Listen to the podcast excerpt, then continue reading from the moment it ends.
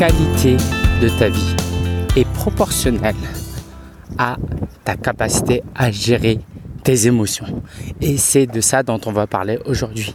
D'émotions. Alors, euh, je te parle de ça pendant que je suis autour d'un stade. En fait, euh, je me suis inscrit au foot cette année. Et en fait, euh, je joue presque pas les matchs pour plusieurs raisons. La première, c'est que j'ai pas de niveau. disons que à 38 ans, je joue avec des joueurs de 20 ans. Et comme j'ai jamais joué au club, jamais fait de foot en club, bah forcément, j'ai pas de niveau. Mais c'est pas grave parce que j'ai pu jouer des matchs euh, parce qu'il manquait des joueurs. Et du coup, je, te fais euh, cet audio depuis euh, le terrain l'après-midi. Il y a un match, mais en fait à Aubernay, il y a trois équipes. Et moi, je fais partie de la troisième. Et là, c'est la deuxième qui joue. En fait, ce matin, j'ai eu un moment émotionnel très, très, très fort.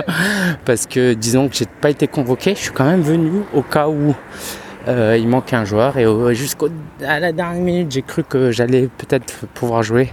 Et j'ai pas pu jouer. C'était une déception. Et en fait, émotionnellement, euh, c'était très, très fort. Parce que euh, il y avait de l'adrénaline, en fait je ne sais pas comment décrire. Dans mon corps, il y avait euh, énormément d'émotions et je bouillonnais d'enthousiasme et en même temps en sachant que j'allais peut-être pas jouer. Et quand finalement j'ai pas pu jouer, ben ça va. Je me je m'y préparais et je me suis pas senti si mal. Alors pourquoi je te parle de ça? Parce que j'aimerais te donner trois exemples, trois anecdotes de ce que j'ai vécu en termes de gestion d'émotions et qui fait que ma vie aurait pu être meilleure ou pire en fonction de comment je les ai gérées. Et quand je te partage ça, j'ai envie que toi aussi, tu te questionnes sur bah, les épisodes dans ta vie, heureux ou malheureux, et comment tu as géré tes émotions à ce moment-là.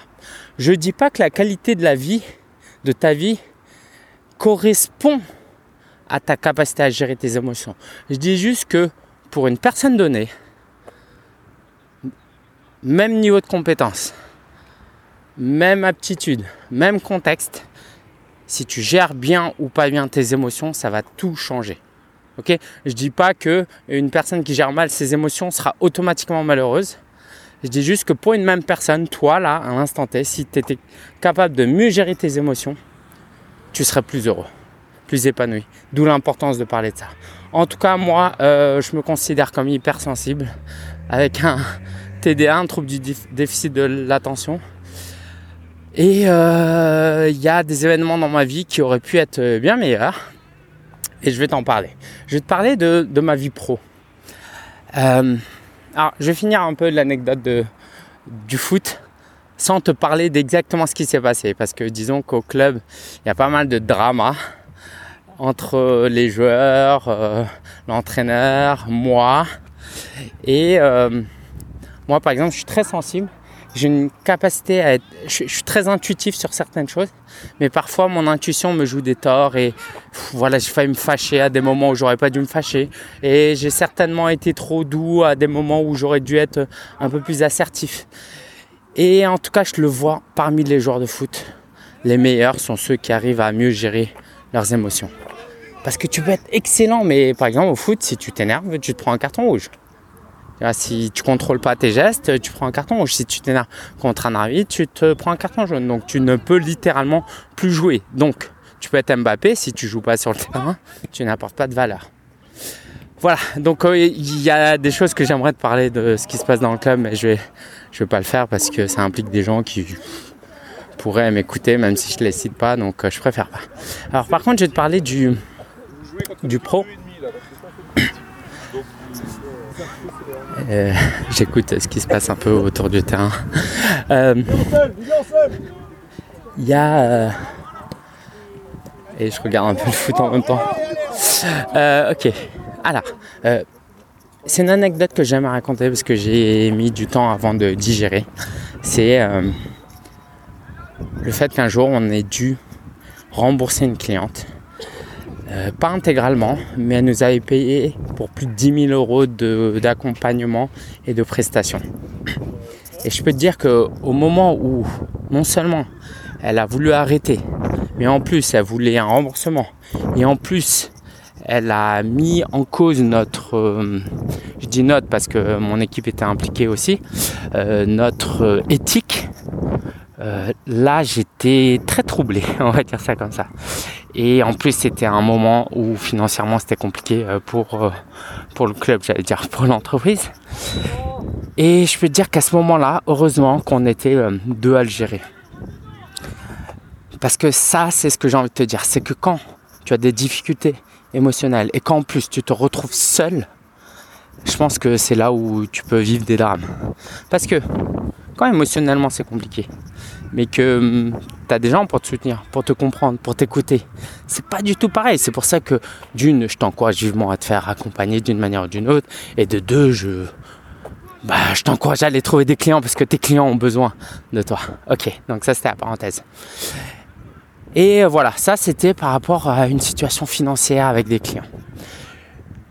Est-ce que je te parle de couple ou pas? Allez, je vais essayer de te parler de mon couple, mais sans rentrer dans des euh, détails que, qui seraient trop intimes, pas forcément nécessaires et qui rendraient inconfortable mon épouse. Mais disons que, bah, comme tout bon couple, euh, il y a des émotions et parfois souvent désagréables et il faut les gérer.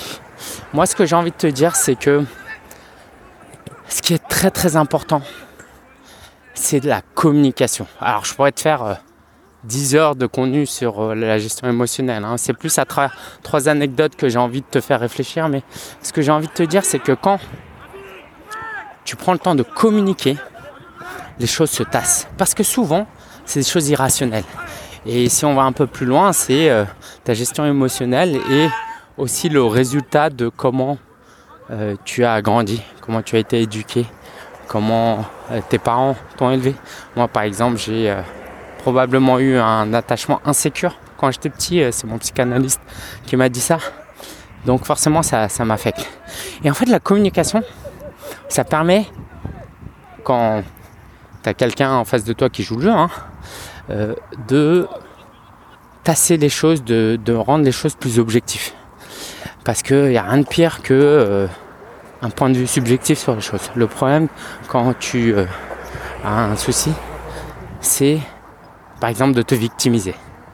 Alors quelquefois, c'est vrai, hein, je ne nie pas le fait que parfois on soit victime de quelque chose, mais souvent on se victimise bien plus que la réalité. Euh, que voilà, c'est plus une histoire de perception.